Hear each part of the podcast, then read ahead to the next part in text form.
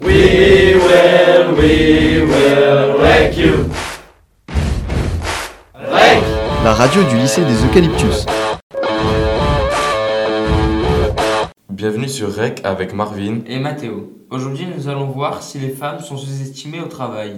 Dans notre pays, les femmes sont désavantagées vis-à-vis des hommes dans plusieurs domaines du travail. En 2015, les universités accueillent 57% de femmes et seulement 43% d'hommes. On constate que dans la société d'aujourd'hui, les femmes sont plus qualifiées, mais elles restent inégales aux hommes. Tout d'abord, dans le domaine salarial, où à temps de travail égal, un homme va toucher 34,6% de plus qu'une femme.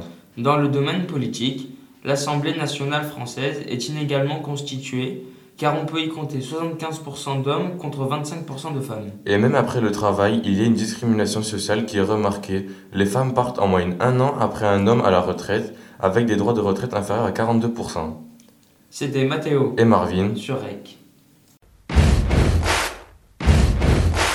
We will, we will wreck you. Wreck. La radio du lycée des Eucalyptus.